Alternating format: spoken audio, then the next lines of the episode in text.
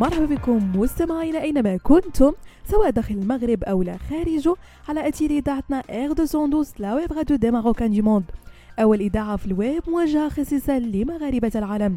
وكما العادة مستمعينا كترافقكم فقرة Tech Week في إطلالة في آخر ما وقع في les nouvelles technologies high-tech et digital باش هكذا ترجع حياتكم اليومية أذكى وأسهل.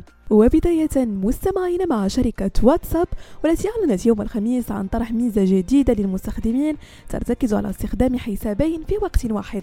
ففي السابق كان على الأشخاص الحصول على هاتفين لاستخدام حسابين على واتساب. أما الآن فالشركة تتيح إمكانية استخدام هاتف واحد فقط للتبديل بين حسابين.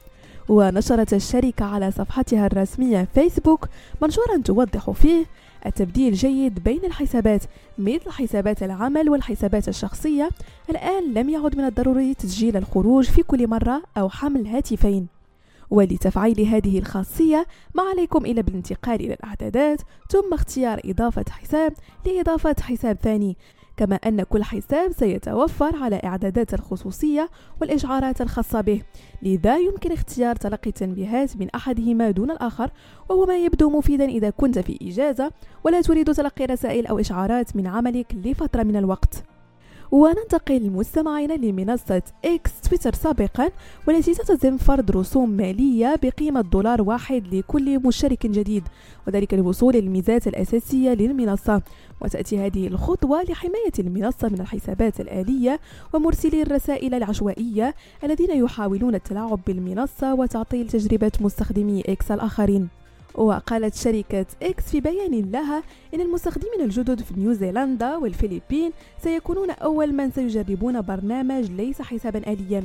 ثم سيتم تعميم الخاصية فيما بعد على العالم بأكمله. من الجدير بالذكر أن ماسك مالك المنصة قد أشرف على إلغاء علامات التحقق الزرقاء القديمة وتم استبدالها باشتراك مدفوع يسمى خدمة تويتر بلو. ونختم مستمعينا فقرة Tech Week منصة انستغرام والتي تعتزم طرح خدمة جديدة تجعل المستخدمين يتصفحون انستغرام دون إعلانات مقابل اشتراك شهري قيمته 10 يورو في أوروبا.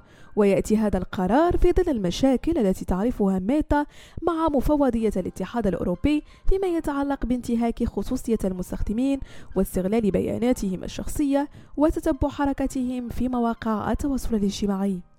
بهذا مستمعينا كنكون وصلنا لنهاية فقرة Tech Week نضرب لكم موعد la semaine prochaine هادشي كامل على اثير اذاعتكم Air 212 la web radio des marocains du monde